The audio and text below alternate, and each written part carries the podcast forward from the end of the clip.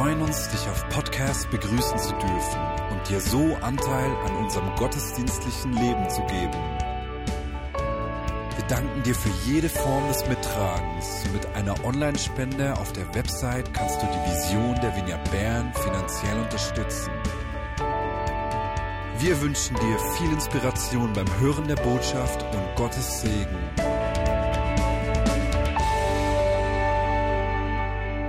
Ich freue mich auch riesig schon seit längerer Zeit auf diesen Gottesdienst. Wir haben es gehört, wir werden heute im Rahmen des Gottesdienstes einige Menschen taufen, mindestens zwölf Personen. Und das ist für mich immer ein unglaublich spezieller Moment. Ja, wer hat da gejubelt? Das ist tatsächlich ein Grund zu jubeln. Ich habe diese Woche mehrmals geheult vor Freude. Das klingt etwas komisch, aber es ist tatsächlich so, einfach weil ich mich so unglaublich auf diesen Moment gefreut habe. Denn ich habe in den letzten, ich habe es diese Woche mal vor Augen geführt, ich glaube dreieinhalb bis vier Monaten. In den letzten dreieinhalb bis vier Monaten habe ich jede Woche mindestens eine Geschichte gehört, wie Menschen zum Glauben gekommen sind hier in Bern und in der Vignette Bern. Und zu merken, dass da wie etwas, etwas begonnen hat, wo, wo Menschen sich Jesus zuwenden, die Menschen diesem Jesus begegnen und aus dieser Begegnung heraus entscheiden, ich will mit diesem Jesus leben ist absolut einzigartig. Und wenn wir die Apostelgeschichte lesen, das haben wir letzten Sonntag gesehen, dann war die Taufe die Ausdrucksform der Hinwendung zu Jesus. Und deswegen bin ich froh, dass wir heute die Gelegenheit geben, dass Menschen sich taufen lassen können. Dass wir genauso in den Communities in den letzten Monaten auch Gelegenheiten hatten, dass Menschen ihre Entscheidung Ausdruck geben konnten, sich Jesus zuzuwenden. Und aus diesem Grund habe ich auch letzten Sonntag über die Taufe gesprochen. Ihr erinnert euch, wir haben gesehen, dass das griechische Wort Baptizo nichts anderes bedeutet als waschen, eintauchen und untertauchen.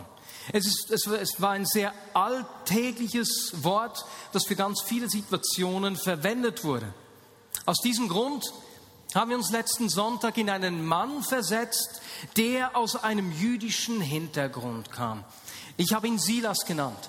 Und wir haben uns angeschaut, wie er aus seiner Lebenserfahrung, aus den Bildern, die ihm aus der jüdischen Kultur entgegengekommen sind, die Taufe verstanden hat. Dabei haben wir gesehen, dass drei eigentlich Erlebnisbereiche ihm jeweils eine Bedeutung der Taufe nahegebracht haben.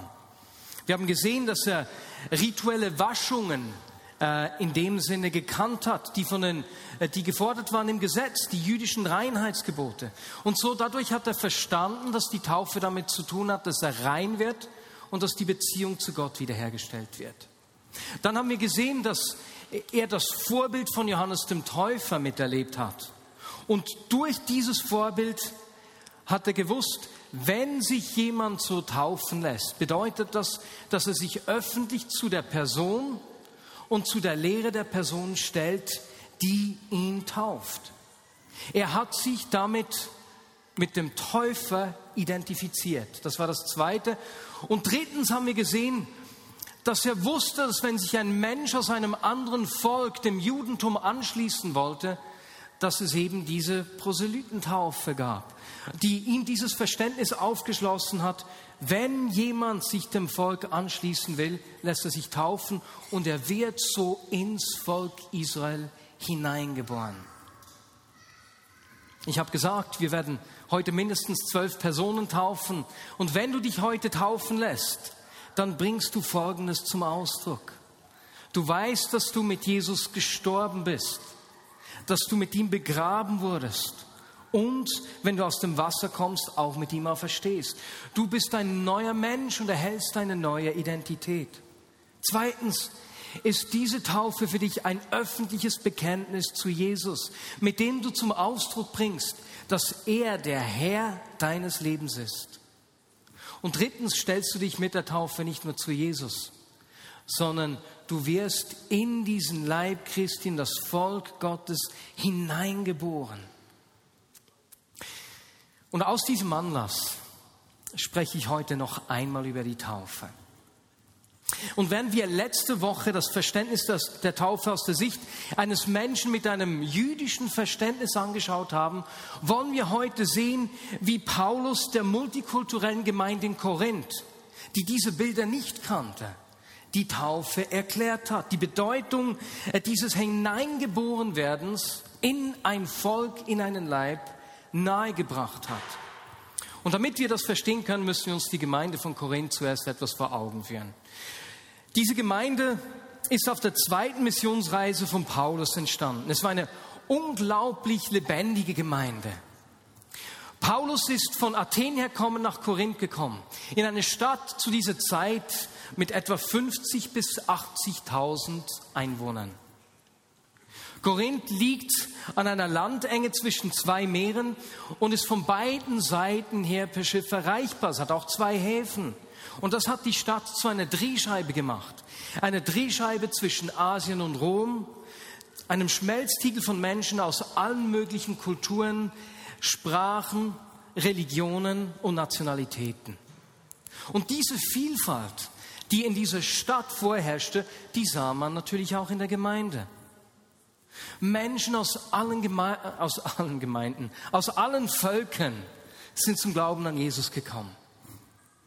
Und schnell sind Heidenchristen, das heißt Menschen, die keinen Bezug, äh, zu, die keinen jüdischen Hintergrund hatten, die größte Gruppe geworden. In der Gemeinde fanden sich Menschen aus der Oberschicht und Mittelschicht. Aber genauso haben auch Handwerker, Lohnarbeiter, Sklaven und Freigelassene zum Glauben gefunden. Eine dynamische, vielfältige Gemeinde, ein unglaubliches Gemisch, das uns hier begegnet. Und Paulus war so angetan, Gott hat ihm gesagt, dass, es, dass er viele Nachfolger habe in dieser Stadt, so dass er eineinhalb Jahre in Korinth geblieben ist. Nach eineinhalb Jahren ist er weitergezogen und ist aber mit der Gemeinde in Korinth verbunden geblieben.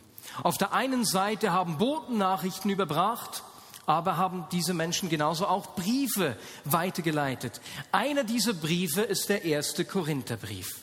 Und Paulus hat diesen Brief bereits im Jahr 54 geschrieben. Das sind dreieinhalb Jahre, nachdem er selbst Korinth verlassen hatte. Also sehr früh, die Gemeinde war noch sehr jung, er war erst gerade weitergezogen.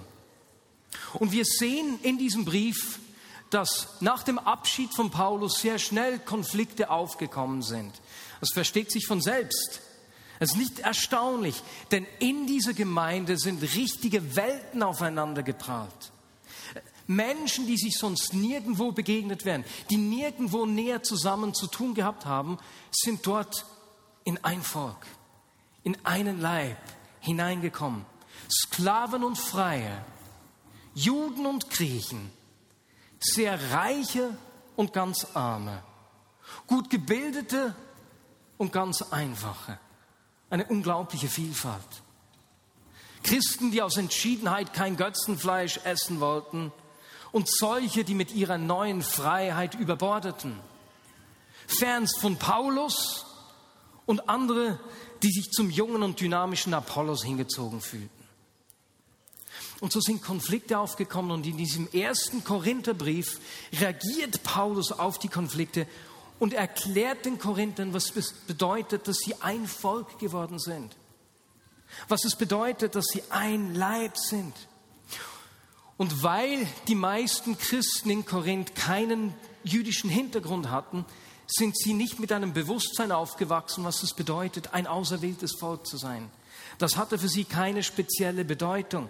Und deswegen hat Paulus hier im ersten Korintherbrief ein anderes Bild gebraucht, um den Christen äh, zu beschreiben und zu veranschaulichen, was bei ihrer Hinwendung zu Jesus und bei ihrer Taufe geschehen ist.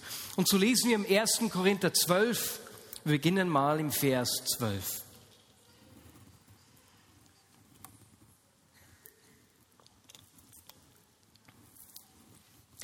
Denkt zum Vergleich an den menschlichen Körper.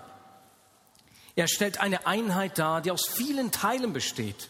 Oder andersherum betrachtet, er setzt sich aus vielen Teilen zusammen, die alle miteinander ein zusammenhängendes Ganzes bilden. So ist es auch bei Christus und seinem Leib. Einige von uns sind Juden, andere nicht Juden. Einige sind Sklaven, andere frei. Aber wir haben alle denselben Geist empfangen und gehören durch die Taufe zum Leib Christi. Und wie jeder Körper besteht auch dieser Leib aus vielen Teilen, nicht nur aus einem. Wenn der Fuß behaupten würde, weil ich nicht die Hand bin, gehöre ich nicht zum Körper, da würde er doch nicht aufhören, ein Teil des Körpers zu sein. Wenn der ganze Körper nur aus Augen bestünde, wo bliebe dann das Gehör?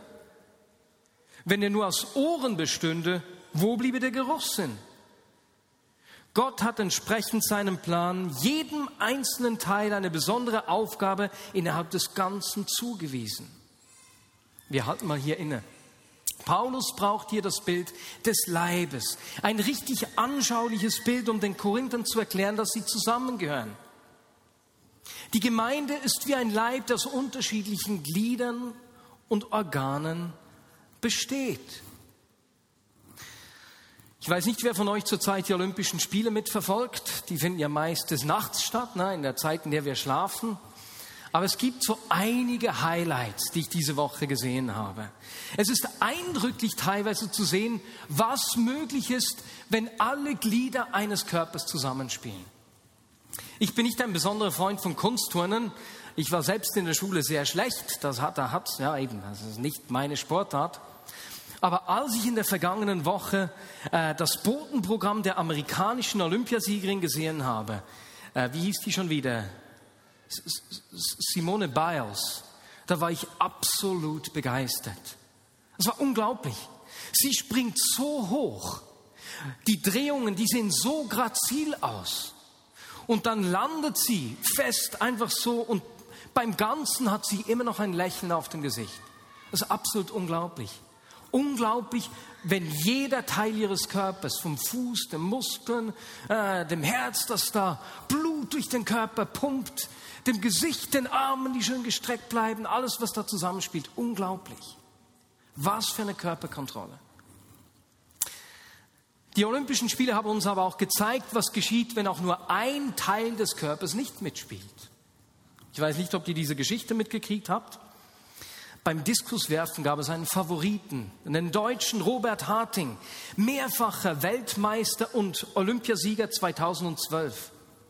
Er hat sich am Abend vor seinem Auftritt ähm, einen Hexenschuss zugezogen und hatte keine Chance äh, in dieser Sportart, wo man sich drehen muss, ne, den Diskus zu werfen und ist frühzeitig ausgeschieden und konnte seinen Titel da nicht verteidigen.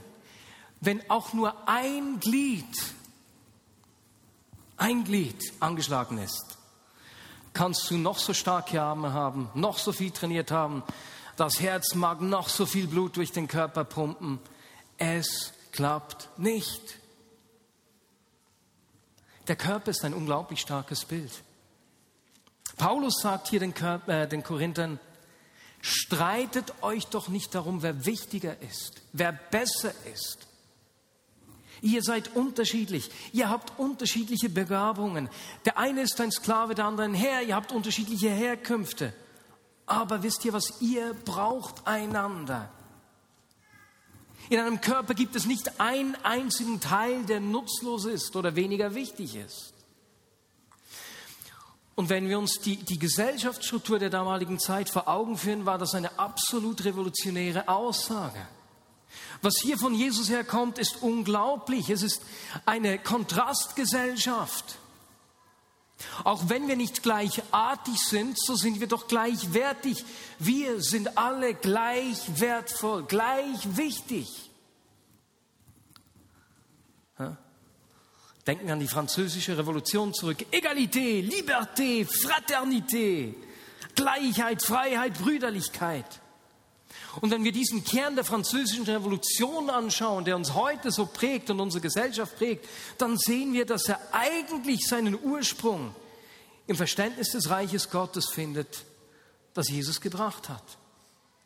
Wir sind gleich wichtig. Jedes einzelne Glied ist am Körper unglaublich wichtig. Du bist wertvoll, du bist einzigartig, unwiederholbar Du bist gewollt. Die Gemeinschaft braucht dich mit deinen Gaben, deiner Persönlichkeit, auch deinen Beschränkungen. Mit allem, was du mitbringst. Und die Gemeinschaft braucht deine Bereitschaft, dich einzubringen. Denn wenn wir miteinander die größere Vision sehen wollen, wenn wir sehen wollen, wie das Reich Gottes im Leben aller Menschen sichtbar wird, braucht es jedes einzelne Körperteil an seinem Ort. Das ist die erste Aussage, der erste Punkt, der uns, der uns in diesem Leib entgegenkommt. Äh, es geht aber noch weiter. Der Leib hat weitere Facetten, die uns äh, entgegenbringt. Schau dich doch mal um. Schau mal die Person neben dir an. Oder hinter dir. Was siehst du?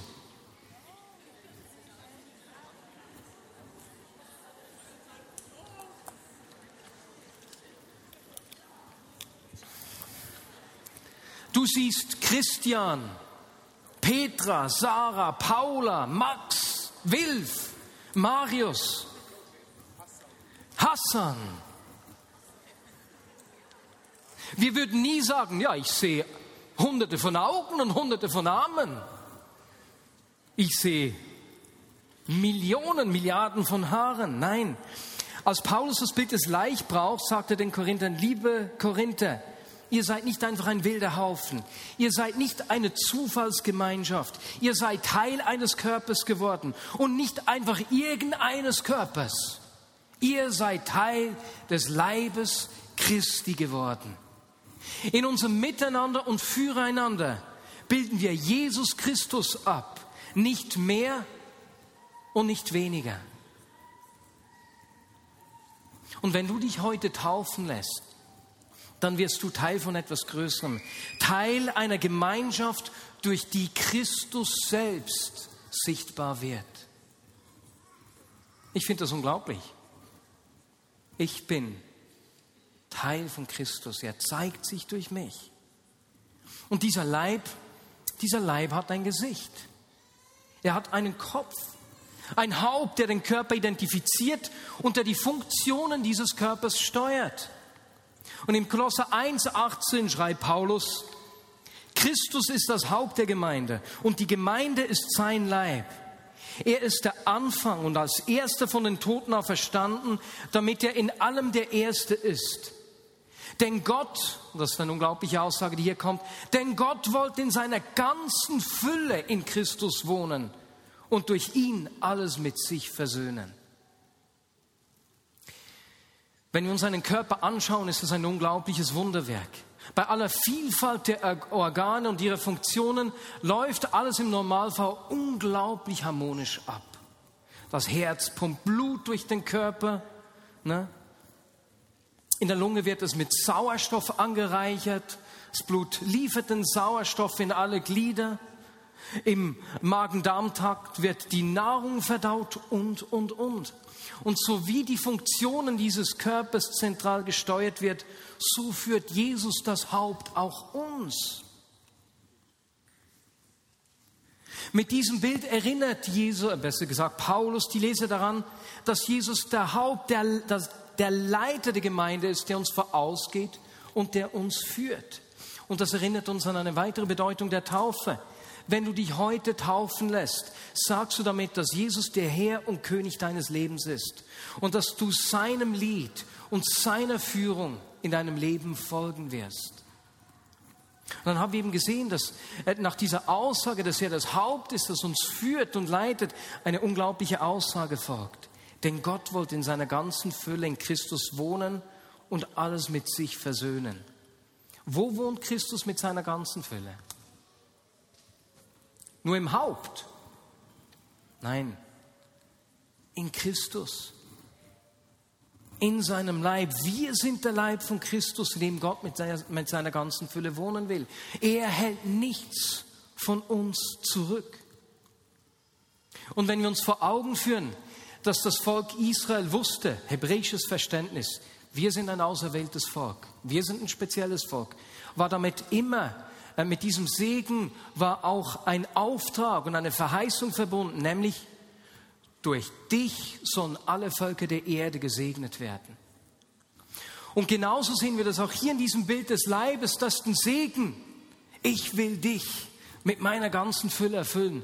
Aber auch hier ist ein Auftrag und eine Verheißung damit verbunden, Nämlich, dass Gott diese Fülle durch uns sichtbar machen will, um die Menschen, um alles mit sich zu versöhnen. Gott will jeden Aspekt seines Wesens, jede seiner Eigenschaften durch uns erfahrbar machen. Und das finde ich absolut unglaublich. Stell dir das mal vor. Welche Eigenschaften von Gott kommen dir in den Sinn? Welche seiner Eigenschaften sind die, die dich am meisten begeistern? Er ist voller Liebe, unvorstellbar geduldig. Er ist der Versorger. Er ist der Heiler, voller Freude, Hoffnung, Frieden und Sanftmut. Er ist von Herzen barmherzig und großzügig und, und, und. Und all diese Aspekte seines Wesens, weil er mit seiner Fülle in uns wohnt, will er durch uns seinen Leib sichtbar machen. Das ist nicht absolut unglaublich. Da, da, da kommt ein unglaublicher Auftrag, eine unglaubliche Verheißung äh, zu uns. Nächste Woche werden wir mit einer Serie über Großzügigkeit beginnen. Und zwar, äh, weil in Großzügigkeit sowohl das Geben zum Ausdruck kommt, Gastfreundschaft, äh, Vergebung. Dort in diesen Punkten erleben wir Großzügigkeit. Und wir wollen uns mit der Großzügigkeit Gottes auseinandersetzen, bei Gott sein Wesen die Eigenschaften seiner Person durch uns sichtbar machen will. Und so, wenn du dich heute taufen lässt, wirst du in diesen Auftrag mit hineingenommen. Er macht sein Wesen durch dich sichtbar und erfahrbar. Und bevor Paulus dann weitergeht im 13. Kapitel des ersten Korintherbriefes und äh, dort das zum Hohelied der Liebe ansetzt und die Liebe beschreibt, die die Glieder des Leibes miteinander verbinden, beschreibt Paulus den Korinthern nochmals bildlich, dass sie einander brauchen. Und wir lesen da weiter im Vers 19. Was wäre das für ein seltsamer Körper, wenn er nur aus einem einzigen Körperteil bestehen würde? Ja, es sind viele Teile, aber nur ein Körper. Das Auge kann nicht zur Hand sagen, ich brauche dich nicht. Hast du das gehört? Es braucht dich. Wir brauchen einander. Und es wird noch krasser, wenn wir weiterlesen. Und der Kopf kann nicht zum Fuß sagen, ich brauche dich nicht. Wer ist der Kopf? Wer ist das Haupt?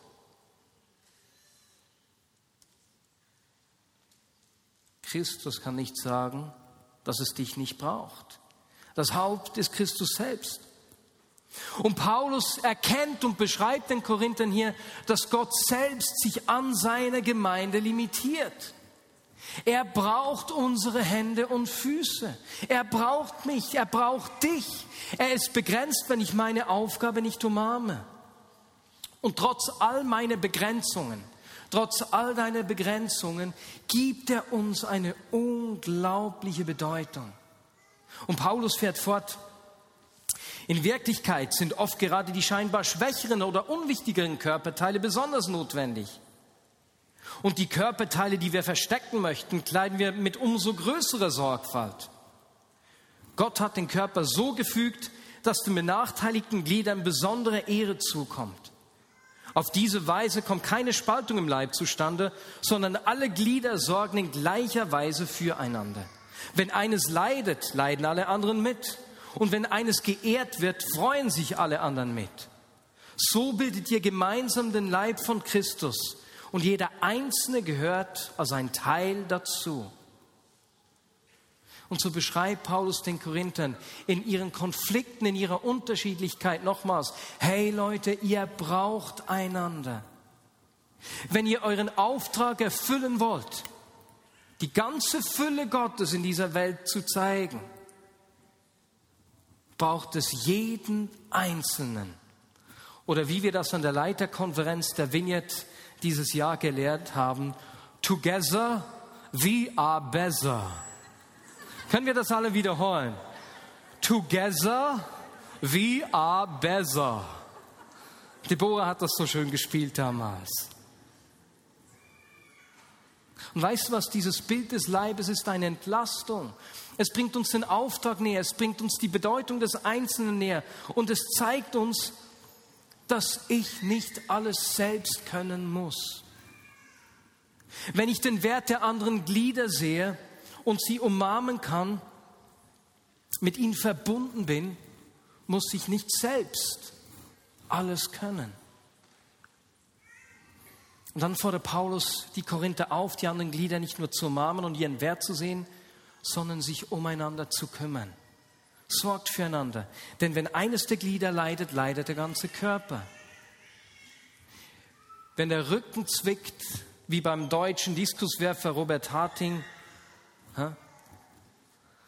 dann muss dieser Rücken zuerst wieder ins Lot kommen. Dann bringt es nichts, wenn er noch so stark ist, noch so viel Ausdauer hat. Es geht zuerst mal um diesen Rücken. Der ganze Körper ist deswegen lahmgelegt. Und so sagt er, darum sucht nicht euren eigenen Vorteil, sondern kümmert euch umeinander.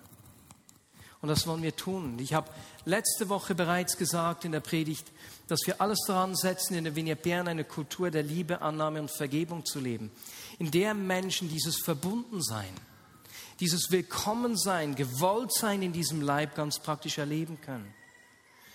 Und ich, ich habe letzte Woche gesagt, dass wir diese Kultur nur, dass diese nur entsteht, wenn wir die Frage umdrehen.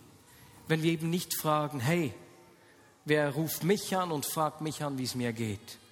Wer kümmert sich um mich?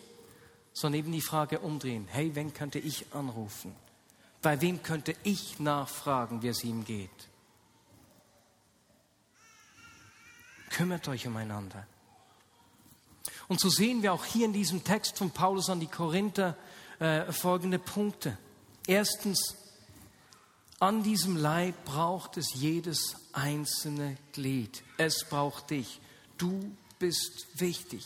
Zweitens, du bist nicht Teil irgendeines Leibes geworden, sondern du bist Teil des Leibes von Christus geworden.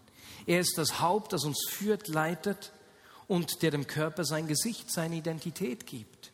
Und drittens, Gott will durch uns, und das finde ich so unglaublich, das finde ich absolut unglaublich, Gott will durch uns jede seiner Eigenschaften, jeden Aspekt seines Wesens erfahrbar machen, damit alles mit ihm versöhnt wird.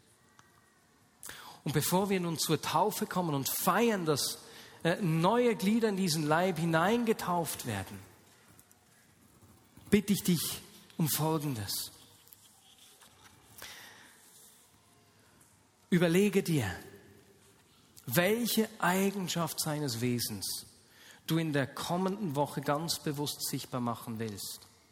Und um das zu überlegen, machen wir das, machen wir in zwei Schritten. Bitte ich zuerst, dass du dir überlegst, was ist eine herausragende Eigenschaft des Wesens Gottes, die dich entweder unglaublich beeindruckt, über die du in der letzten Zeit viel gelernt hast, oder von der du merkst, ich müsste Gott so verstehen. Überleg dir kurz, welche Eigenschaft Gottes dich da besonders begeistert.